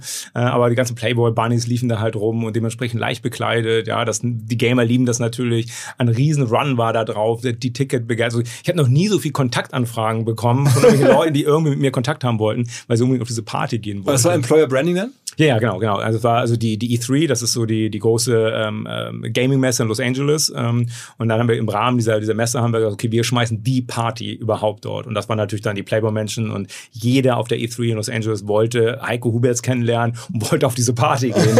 Also das war aber. und das war auch mit den weißen Tigern, war auch da? Nee, das war eine andere Geschichte und äh, andere Sache war äh, auch verrückte Sache. Äh, ich bin gerade nach San Francisco gegangen um dort halt Bigpoint aufzubauen und ähm, ein paar Kumpels sagten dann, das ist so cool, dass du da bist und du hast Geburtstag, ähm, wir wollen, wir wollen dich besuchen kommen, San Francisco mit dir Geburtstag feiern.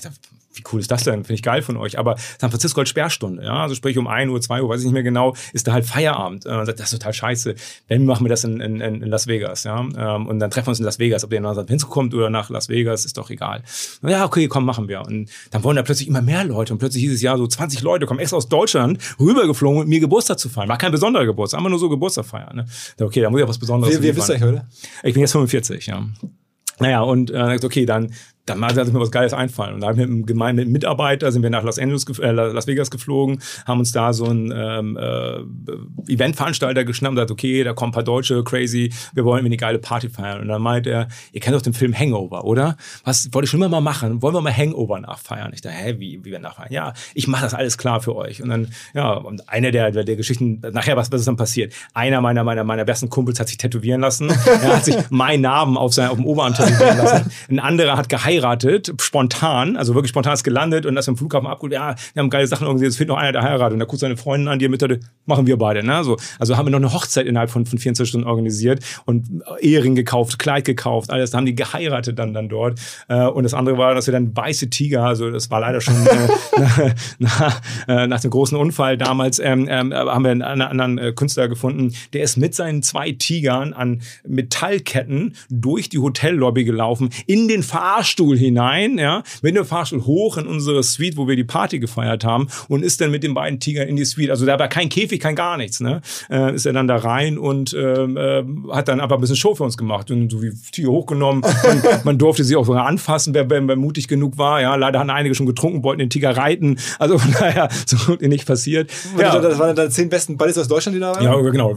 Ein paar Mitarbeiter dann auch noch mit, mit dabei. Also ähm, äh, ja, legendär. Ich also musste für die, für die Tiger eine 100 Millionen Millionenversicherung abschließen, ähm, weil er sagt, ja, ich, ich kann hier nicht im Käfig, ich muss, ich, ich muss ja durch eine Lobby durch. Also ich war oben die ganze Zeit, ich habe leider nicht gesehen, ich hätte gern die Gesichter Was hat das gesehen. Gekostet, diese Versicherung? Aber harmlos, das waren, also die Versicherung war vielleicht irgendwie 1000 Dollar und der Künstler mit seinen zwei Tigern hat vielleicht irgendwie 3.000, 4.000 Dollar bekommen oder so. Ja? Aber für so eine legendäre Nummer und äh, ja, also äh, ja, wir haben ein paar richtig, richtig geile Partys dann gefeiert und äh, war, eine, war eine ganz verrückte geile Gaming-Zeit. Ja. Also okay, Gaming, das war wirklich das absolute Peak-Gaming. Ja, ja, ja, absolut, ja. ja. Erinnere ich mich gerne dran. Ist denn, ist denn die Gaming-Szene heute auch noch so? Also ist es, wenn man so hört, so Performance-Marketing orientiert, Kohorten orientiert, dann erwartet man das eigentlich gar nicht so. Ja, also ja, zum Teil schon. Es gibt immer noch Anbieter, die auch noch wilde Partys feiern und die das auch richtig zelebrieren, wenn sie einen neuen Hit haben, äh, das schon. Aber es ist natürlich viel brutaler, es ist viel kompetitiver, als es zu meiner Zeit damals ehrlicherweise war. Das war eine sehr kleine, geschlossene Szene, ähm, die genau verstanden hat, wie man Geld verdienen konnte. Heute durch gerade Mobile Gaming und durch die unendlich große Anzahl an, an Apps und die unendlich große Anzahl an anderen digitalen Unterhaltungsmöglichkeiten hat die Gaming-Szene schon, schon deutlich schwerer. Aber wie gesagt, ihr geht's gut, aber deswegen glaube ich, ist vielleicht und gefühlt auch ein bisschen Partys. konsolidiert. Ne? Also ich, ich habe das Gefühl, ja, viele haben da so Roll-Ups gemacht und alle möglichen Correct. Games zusammen aufgekauft genau. und so. Es gibt gerade ein paar in, in der schwedischen Börse notierte Unternehmen ähm, äh, wie äh, Stillfront, Embracer und, und so weiter, die genau das machen, also sehr viel konsolidieren, sehr viel einkaufen und zusammenführen. Weil es macht so total Sinn, Nutzer von Spiel A in Spiel B zu, zu, zu bringen. Ähm, nur das macht, macht, macht wirklich Sinn, dass du deine Marketingkosten effektiver halten kannst. Ja. Hier, weil du ja Stillfront sagst, das sind ja auch ne, das sind ja die, die Good Games Kollegen, die damit sehr viel Geld auch verdient haben und ich glaube, denen gehört das irgendwie drei Prozent sogar von Rocket oder sowas, ne? Ganz geil, was die, abge was die abgeliefert haben. Also mein größten Respekt an die beiden. Ja. Also, also äh, Gaming ist dann doch irgendwie ein guter Nährboden für krasse Unternehmer am Ende. Ne? Ja, ja. Ich glaube, das, das Besondere ist, dass du halt beim Gaming nicht ein Produkt hast, du musst Multiprodukte machen, du musst es gleich auf internationaler Ebene machen und du bist halt so im hitgetriebenen Geschäft. Das ist halt nicht irgendwie sagen, ja, ich habe jetzt hier ein Produkt und das läuft jetzt einfach durch, das müssen wir nur optimieren. Du musst halt zig Produkte optimieren, du musst immer am, äh, am, am Zahn der Zeit sein, neueste Technologien, neuesten Telefone, neueste äh, ja, VR-Brillen und so weiter, auf die du dich immer wieder einstellen musst, damit du irgendwo ja, noch relevant bist in der, in der, in der Zielgruppe. Ne? Ja. Okay. Und ähm, jetzt sozusagen dein neuestes Ding, also es ist ja noch gar nicht lange her, dass du bei Baugames ähm, also raus bist schon, aber der Exit ist noch nicht lange her. Ähm, erklär mal, was kam jetzt danach? Also als du raus warst, hast du wahrscheinlich wieder ein bisschen Pause gemacht, ähm, wieder ein bisschen Mallorca oder? nee, ich habe auch keine Pause gemacht, ähm, sondern eigentlich direkt weitergemacht, weil ich schon so ich im Flow quasi gerade war, ja. Ähm, nein, ich habe wieder eine neue Firma gegründet, Oxolo heißt die. Ähm, und das Besondere erstmal, das erste Besondere, was ich hier gemacht habe, dass ich mir zum ersten Mal eine Co-Gründerin mit reingeholt habe. Also ich habe gesagt, alle anderen Unternehmen habe ich immer alleine gemacht. Ja. Ähm, liebe ich auch ehrlicherweise. Ich mag gerne derjenige sein, der im Driver Seat sitzt und die Entscheidung trifft. Aber hier war mir klar, okay, ich möchte mal mit jemandem zusammen gemeinsam Entscheidungen treffen, gucken, wie sich das für mich anfühlt. Das fühlt sich bisher sehr gut an. Ähm, und was machen wir dort? Ich sage immer so die große Vision. Oder wer ist deine Co-Gründerin? Äh, ähm, Elisabeth, also Liz äh, ist, ist, ist ihr Name. Ähm, äh, hat auch diverse Startup-Erfahrungen schon, schon gemacht, aber war eigentlich viel länger ähm, mehr äh, außerhalb der Szene, war ein bisschen VC-Funds unterwegs, hat einen kleinen Startups ausgeholfen. Und wir haben uns kennengelernt ähm, durch, durch eine gemeinsame Bekannte, der ich erzählte, ey, ich suche gerade jemanden als Co-Gründerin. Und ich würde, wollte unbedingt eine Frau auch haben. Ich wollte keinen Mann haben. Ich wollte wirklich ähm, einen anderen Blickwinkel haben auf das ganze Geschäftsleben, auf meine Entscheidungen. Und die sagte, ja, ich kenne eine Freundin und so weiter, trefft euch doch mal. Und das hat sofort wie Arsch auf einmal gepasst. Und sagt, okay, da brauche ich gar nicht weiter zu suchen. Ähm, wir probieren das jetzt einfach mal. Ja. Okay, jetzt okay. probieren wir das seit ja, fast einem Jahr zusammen. Ne? Und was genau probiert ihr? Ja, genau, was probieren wir? Also die ganz große Vision, äh, alle Star Trek-Fans wissen jetzt, über was ich spreche, ist so das Holodeck nachzubauen. Ja? Ähm, das ist die ganz große Vision. Und was bauen wir? Wir haben äh, verschiedene ähm, künstliche Intelligenzmodule entwickelt, in denen wir in der Lage sind, Menschen durch eine KI darstellen zu lassen oder Charaktere darstellen zu lassen. Also kannst dir vorstellen, wir können sind in der Lage mit ein wenig Videomaterial, ich brauche so vielleicht 30 Minuten Videomaterial von der Person, ich brauche ein bisschen mehr Stimmmaterial, ich würde mal sagen so ungefähr drei Stunden Stimmmaterial ähm, und dann alles an Inhalt über die Person, was ich finden kann und kann diese Person komplett simulieren. Dann kannst du dich mit der Person unterhalten. Ähm, und das halt Deepfake ist so der, der Begriff, den, den viele ähm, hören äh, oder kennen. Und dann fühlt es sich an, kannst du quasi wie so ein Zoom-Call plötzlich mit Albert Einstein machen. Ja, ähm, äh, das ist quasi so ein bisschen so die, die Idee dahinter. Und das allererste Produkt, das wir jetzt launchen werden, das heißt Tippy, ähm, ist für ein Kinderprodukt, äh, in dem wir Kinder ermöglichen, sich mit ihren Helden zu unterhalten, mit Harry Potter, Batman, Superman oder, oder, oder wem auch immer. Äh, und nicht nur, dass sie sich mit ihnen unterhalten können, sondern die können zusammen Spiele spielen spielen, die können zusammen Bücher lesen äh, und sie können zusammen etwas lernen. Ähm, das ist das Entscheidende. Immer das schöne Beispiel, das ich immer bringe, ist, wenn das Kind jetzt erzählen würde, hey, ich fahre mit Mama und Papa in Urlaub nach Frankreich, ähm, äh, dann würde automatisch der Charakter fragen, hey, weißt du eigentlich, wer, was, was die Hauptstadt ist in, in, in Frankreich? Oder weißt du, was Danke heißt äh, auf, auf Französisch? Ja, also sprich, das Kind würde im Dialog mit Harry Potter plötzlich Sachen lernen, die man so trocken sonst nur langweilig rüberbringen könnte. Und das ist so eines der ersten Modelle. Und das ist halt ja, alles komplett durch eine KI, nichts irgendwie geskriptet oder sowas eine KI, die das komplett ähm, durchsetzt. Und daran arbeiten wir die ganze Zeit. Und das Erlösmodell? Das Erlösmodell ist ein Subscription-Modell an, an einem Teil. Also sprich, du zahlst 10 Euro dafür, ähm, dass du auf all diese Charaktere zugreifen kannst und dein Kind damit, damit arbeiten kann. Ähm, und dann gibt's halt zusätzlichen Content. Da kommt da wieder meine spielerische Thematik raus. Du willst ein weiteres, dass das Kind weiteres Spiel spielen kann oder weitere Bücher mit dem Kind lesen kann. Oder dass der Charakter einen besonderen Filter hat, eine besondere Brille hat, irgendwie besonders gestaltet werden kann, etc. Aber ist das am Ende fürs, fürs Handy gedacht? Oder? Ja, ja, genau, das ist eine App, genau. Das, das, ja, das ist allererst, wo wir fangen mit der App an, dann werden wir, die nächste Stufe wird dann Augmented Reality sein, dass du diesen Charakter in dein Wohnzimmer, in dein Spielzimmer, Kinderzimmer setzen kannst und so weiter und so weiter. Also das heißt, das, das klingt jetzt nach der Vision, dass schon jetzt irgendwie was in drei, vier, fünf, zehn Jahren passiert. Ja, ja, genau, genau. Ja. Aber konkret machen wir jetzt erstmal nur eine App, in dem du den Charakter siehst auf deinem Handy, der bewegt sich, der unterhält sich mit dir, spricht mit dir und lernt mit dir, spielt mit dir Spiele etc. Mhm. Soll also der, der beste Freund sein. Das Besondere, was wir dort bauen, ist ein, ist ein, das nennen wir User Knowledge Graph. Ähm, das bedeutet, dass wir alles, was das Kind sagt, auch wirklich speichern und, und weiter verarbeiten in der Zukunft. Ähm, wenn das Kind also erzählt, ähm, ich habe heute einen Hund bekommen, dann wissen wir auch noch in drei, vier, fünf Wochen, ähm, dass ein Hund da ist. Wir können immer noch fragen, hey, was mit dem Hund eigentlich heute schon mal Gassi gehen oder hat dein Hund wieder die und die lustige, lustigen Grundstücke gebaut, ähm, etc. Also wir versuchen etwas äh, den Kindern anzubieten, was ein Erlebnis ist, das man so bisher nicht kannte als, als Unterhaltung. Wie, bist, wie seid ihr darauf gekommen? Also ich meine, ich habe bei den anderen Spielen nachvollziehen können, wo es herkommt und welche wahrscheinlich Momente bei dir ausgelöst haben, ähm, jetzt sowas gründen zu wollen. Ne? Bis hin zu der Planung damit 2021 äh, ändert sich das Recht, da müssen wir uns vorbereiten und bauen wir was zu. Wie kam das jetzt? Also was war da der initiale Anstoß? Ja, also die Geschichte, ein bisschen, ein bisschen ausholen, die Geschichte ist ein bisschen trauriger, wie eigentlich die Originalidee entstand. Und zwar, äh, mein Vater war sehr schwer an Krebs erkrankt und es war sehr klar, er wird sterben. Und die Idee, ich hatte gerade meine Tochter bekommen und die Idee war eigentlich zu sagen, hey, wie cool wäre es, wenn meine Tochter sich mit meinem Vater noch in Sicherheit unterhalten kann, obwohl sie ihn nie wirklich kennenlernen wird. Und wenn ich ihn per Video einfach aufnehme und einfach interviewe und einfach, also einfach erzählen aus seinem Leben und daraus baue ich eine KI, dass äh, sich dann mit meinem Vater unterhalten kann. Das habe ich dann meiner Mutter und ein paar Freunden und meiner Schwester erzählt und fanden alle spooky. Nee, das, das, das glauben wir, das finden wir nicht gut und so weiter. Und da habe ich ein bisschen Marktforschung gemacht, mit Apinio übrigens, ja, ja. und habe hab, hab so, Grüße an das Team, ja. ja. und habe dann geguckt, ob andere es auch gut finden würden und fand keiner so gut. Die fanden das alle zu spooky und wollten das nicht. Und dann habe ich das einfach nur umgedreht und gesagt, okay, wie cool wäre es denn, wenn meine Tochter sich mit irgendjemand anders unterhalten könnte und habe dann halt so Role Models gesehen. Es gibt so eine andere App, die heißt Talking Tom und viele andere Sachen mit denen angeschaut, was in diesem Kinderbereich, im Kinder-App-Bereich groß und erfolgreich ist und habe dann festgestellt, okay, das funktioniert und habe darauf ein bisschen Marktforschung gemacht und gemerkt, okay, Kinder hätten Interesse daran, mit virtuellen Charakteren sich äh, zu unterhalten, zu interagieren ähm, und, und auszutauschen. Und sag mal, wenn du jetzt KI sagst, was genau macht dann die KI? Also im Falle von deinem Vater, wenn er es gemacht hätte, was hätte dir, hätte dir dann sozusagen die Antworten vorausgeahnt und dann schon mal äh, sozusagen äh, ja gegeben, stellvertretend für deinen Vater, der dann nicht mehr, nicht mehr da ist? Genau, richtig. Also letztendlich trainierst du, das ist in dem Fall das, was wir jetzt gerade sprechen würden, wäre das NLP-Modell, also Natural Language Processing. Das Modell trainierst du mit halt sehr, sehr viel Inhalten, die du irgendwie zur Verfügung stellen kannst. Ähm, idealerweise hast du eine riesen Fragenliste und hast dann dahinter tausend von Antworten, die, ähm, auf die die KI dann halt trainiert. Das heißt, du hast dann mit deinem Vater gegebenenfalls ganz viel gefragt, Mensch,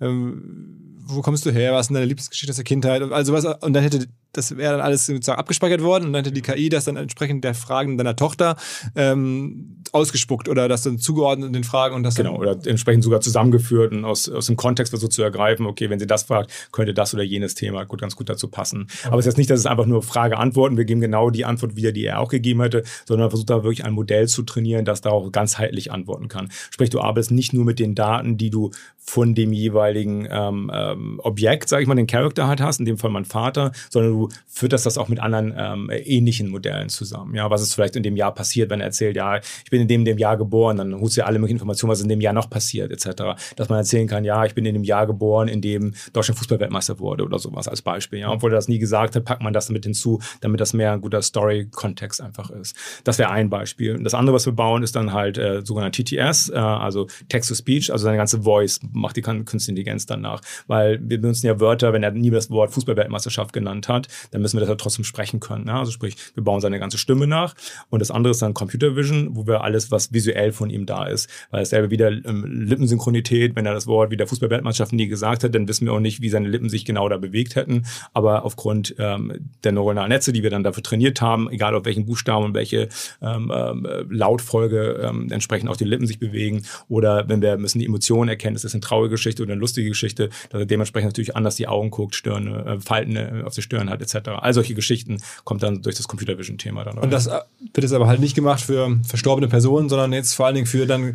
Getretene, lustige, Geschichten, schöne, schöne, schöne Sachen, genau. Also, du träumst auch schon davon, hast du gesagt, irgendwie, dass irgendwie, weiß nicht, auch berühmte Menschen dann irgendwie, du kannst dann äh, zum Fußball gucken, quasi einladen, da sitzen die dabei und erzählen dann ihre Anekdoten äh, laut KI ähm, bei dir dann exklusiv im Wohnzimmer. Korrekt, ja. Oder du nimmst Netflix und schaust gerade irgendwie eine Netflix-Serie und holst genau dieselben Charaktere aus der Netflix-Serie, sitzen jetzt bei dir auf, dem, auf deiner Couch oder vielleicht im ersten Step nur in deinem Handy drinne und äh, du guckst mit denen quasi zusammen den Film und dann erzählen die plötzlich irgendwelche Anekdoten, weil wir raushören können, genau, an welcher Stelle des, der Serie, des Films bist du gerade und dann kommt er plötzlich, äh, der Charakter und sagt irgendwas, oh, weißt du, wie folgt das, was wir die Szene gedreht haben oder pass auf, jetzt wird's gleich lustig. Ja, irgendwie äh, sowas könnten wir dann alles dann. Also das ist schon äh, krass visionär. Also was er, was er da, wenn man vergleicht zu den Anfängen, ne, wo du sagst, okay, hier. Hallo, Spiele sind auch groß visionär. ja, ja, gut, aber die haben zumindest ein bisschen schneller monetarisiert und das war ja, irgendwie alles.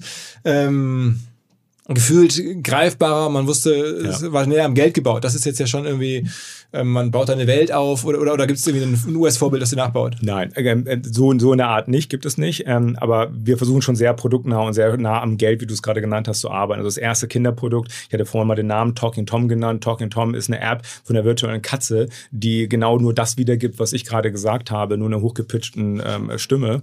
Ähm, äh, das ist eine App, die hat mehrere hundert Millionen aktive Nutzer im Monat. Ähm, also das ist schon, es gibt schon ähnliche Produkte und Beispiele, die beweisen, dass es funktioniert. Also ich, ich habe jetzt hier in der, in der Recherche gesehen, es gibt irgendwie das erste, äh, Tipi heißt das erste Produkt. Das ist das Kinderprodukt, genau. Mhm. Okay, okay, okay. Ähm, äh, verstanden. Ein Thema, was wir da, was ich jetzt, wenn ich mal auf meine Liste gucke, ne, das, was ich natürlich noch gar nicht gefragt habe, ist ähm, Affiliate Marketing. Habt ihr eigentlich viel Affiliate Marketing gemacht über die Jahre? Vielleicht könnt ihr auch was Besonderes anspielen, Chris. Ja, ja, wollte ich jetzt nicht. Ja, haben wir natürlich auch viel, viel gemacht. Äh, auch so eine schöne Geschichte. Die ersten Sachen, mit denen wir bei Bigpond sogar Geld verdient haben, weil die ersten Spiele waren noch nicht so viel Geld abgeworfen, äh, haben wir zum Beispiel ganz viele Domains gekauft. Ähm, alle Domains, die irgendwie mal abgelaufen sind, haben wir automatisch registriert und haben da nichts weiter als einen Ebay-Link dann draufgeballert ähm, mit irgendwelchen Sachen und waren eine Zeit lang dadurch Ebays größter Affiliate-Partner, ähm, nur weil wir so billig einfach Domains geholt das, haben. Das, genau, das, das war die das, Geschichte. Die, alte, ja, genau. ja, ich, mein, ich habe ja auch mal mit, ähm, Ich mit weiß, äh, Affiliate angefangen und daher, äh, genau, also das ist, äh, kann man sich heute nicht mehr vorstellen, wie das damals äh, der wilde Westen war, aber ich meine, auch eigentlich nichts, nichts Schlimmes. Ne? Man sagt, okay, man holt sich eine Domain, Leute geben das dann im Zweifel direkt ein und gehen dann auf die Seite, da ist da nichts, außer ein Ebay-Link, dann klickt man da drauf, kauft danach was bei Ebay, ja. hast du ja dann halt Provisionsansprüche, weil dann ne, von dir quasi der Nutzer zu Ebay zugeführt wird, von deiner Domain. Ja. Ähm, und wenn man das im großen Stil macht und halt viele Domains hat, dann... Ja, was, was genau, 5 Euro haben wir bekommen für jeden Nutzer und äh, das war damals für uns gutes Geld, wir haben wirklich viel Geld verdient und haben damit die ersten Spiele finanziert. Aber das, das ist ja zum Beispiel, ne, das, also gut, dass wir das noch einmal äh, aufgreifen, weil das ist einfach... Ähm, heute nicht mehr vorstellbar, ne? also, dass man so leicht irgendwie Sachen machen kann. Also vielleicht, klar, bei Influencern kann man mal behaupten, die posten irgendwas und kriegen da viel Geld dafür, aber die haben erstmal selber ganz viel Traffic und haben ja viel Arbeit damit. Domains kaufen. Äh, Von der, nicht mehr kaufen, ja völlig automatisiert. Man hat ja nicht nur angeschaut, genau, einfach angeschaut, welche sind gerade heute frei geworden. Damals war es noch der, ich glaube, der, wie ist der Page-Index oder Page, äh, äh, irgendeine Zahl war das, ja, äh, weiß nicht bei, mehr genau. Bei Google, ja. Ja, ja genau. Äh, da war das gut gerankt oder nicht. Und, ähm, PageRank. PageRank, von, genau. von Larry Page, Page. Genau, ja. genau, PageRank, genau. Ja, genau von Larry Page hat damals, ne, da gab es diese Zahl, wie gut ist eine Domain genau. bei Google sichtbar. Wenn die gut sichtbar war oder hohe PageRank hatte, dann hat man die einfach Korrekt. sofort wegregistriert. Ja. Genau, und so genau, so haben wir sie aber wegregistriert und dann automatisch, da war kein Mensch involviert. Das, wir haben uns kaputt geladen, dass wir Geld mit verdient haben. Von Ebay nach Berlin eingeladen, toll, hofiert worden dort und macht mach doch gar nicht, total lächerlich. Ne? Ja. Okay. Äh, sag mal, ein, ein Thema, was mir auch noch hier ehrlicherweise von meinen Kollegen aufgeschrieben wurde, ähm, oder zwei vielleicht. Das eine ist irgendwie, es gab mal ein äh, Video von Jan Böhmermann, wo der sich irgendwie das Social Gaming, was ja auch immer das irgendwie sehr stark ausgelassen hat. Hast du das wahrgenommen, das Böhmermann-Video? Ja, natürlich, ja. Und, und ähm, hast du dich davon äh, sozusagen ertappt gefühlt oder, oder?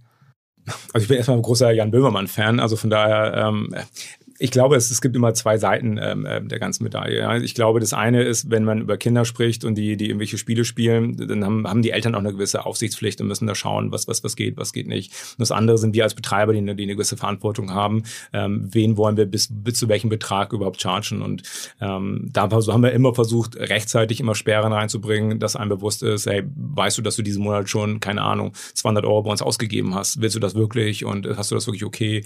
Ähm, wenn, wenn Nutzer ihre Accounts gesperrt haben wollten nur, dass sie nicht mehr darüber bezahlt äh, werden wollten oder grundsätzlich Bezahlung ausgeschaltet werden sollte, dann haben wir das halt auch alles sofort gemacht, wenn die, wenn die äh, Eltern sich beschwert haben etc. Also ich glaube, da haben viele Seiten eine gewisse Verantwortung und äh, wir haben versucht halt unserer Verantwortung immer so, so gut äh, nachzukommen, wie es nur irgendwie ging. Also von daher konnte ich verstehen, über was er sich da ja, lustig und schriftlich aufgeregt hat.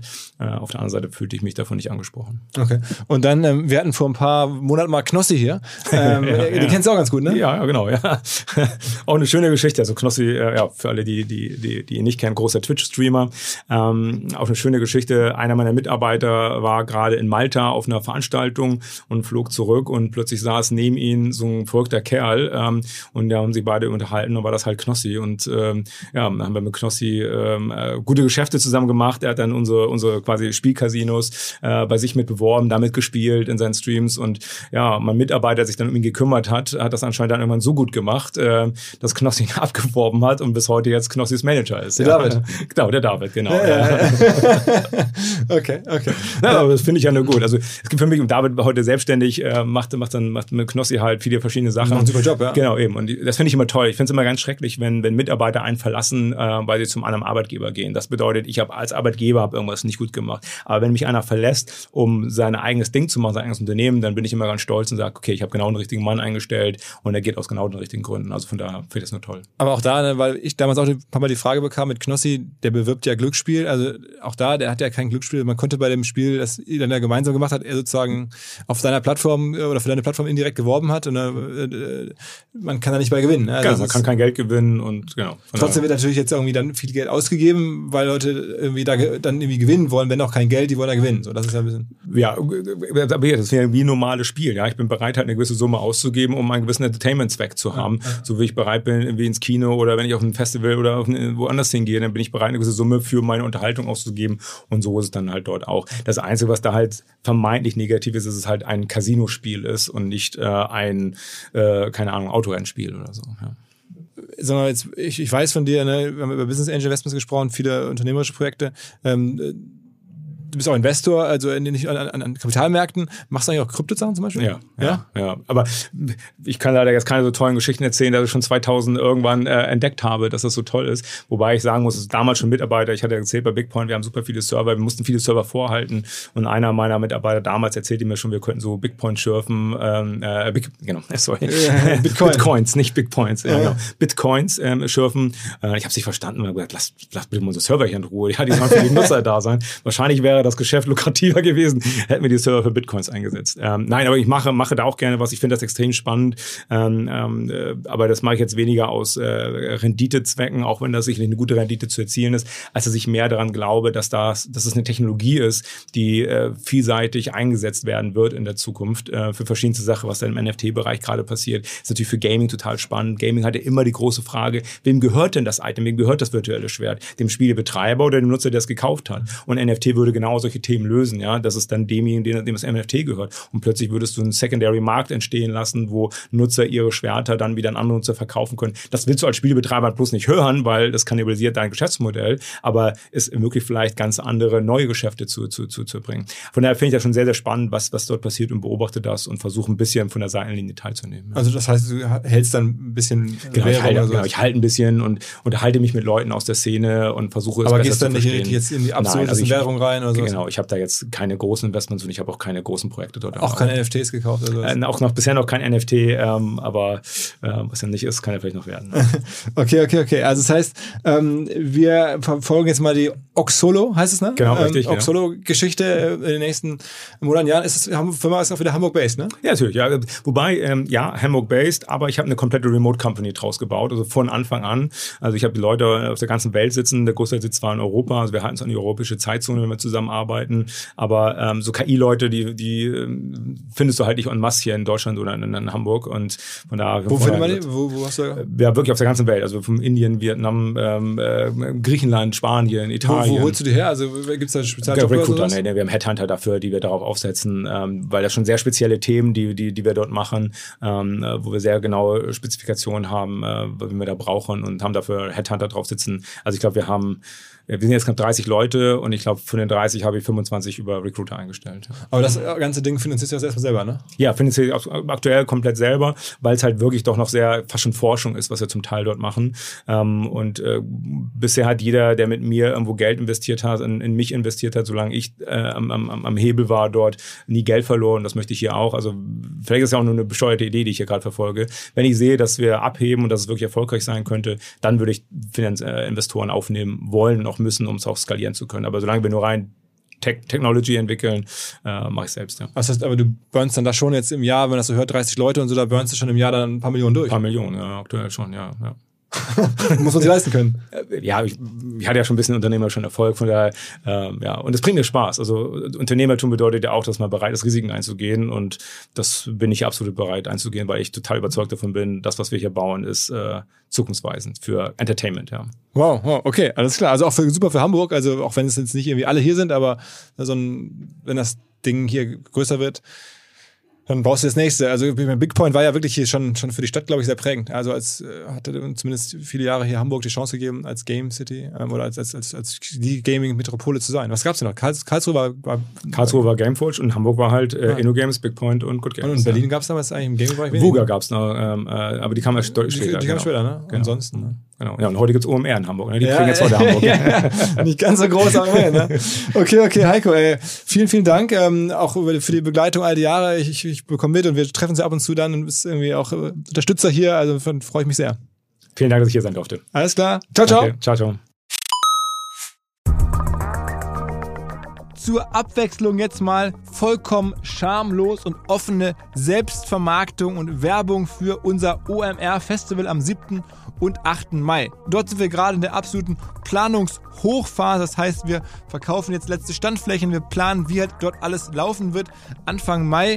Und weil das so ist und weil wir noch einige Flächen und Möglichkeiten, Masterclasses, Präsenzen frei haben, wollte ich nochmal dazu aufrufen, sich da bitte zu melden, wer noch nach neuen Kunden, nach neuen Leads sucht, wer eine Plattformen sucht, um seine Brand transparenter und sichtbarer zu machen, wer in irgendeiner Form nach Nachwuchs, nach Talenten sucht, all das können wir ermöglichen. Ihr könnt bei uns gesehen werden, ihr könnt bei uns wirklich wachsen, aber halt nur jetzt in diesen Tagen, denn irgendwann müssen wir dort die Bücher schließen, weil die Planungszyklen Richtung Mai dann zu kurz werden und vielleicht auch, weil einfach alles verkauft ist. Deswegen jetzt nochmal der Hinweis, denkt an unser Festival jetzt, wer dabei sein möchte, mit Masterclass, mit Speaking, mit vor allen Dingen aber Präsenzen auf der Fläche, mit Ständen.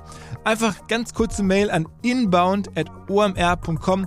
Innerhalb eines Tages melden sich da eine Kollegin, ein Kollege und dann startet die Zusammenarbeit.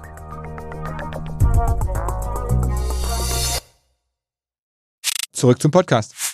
Dieser Podcast wird produziert von Podstars bei OMR.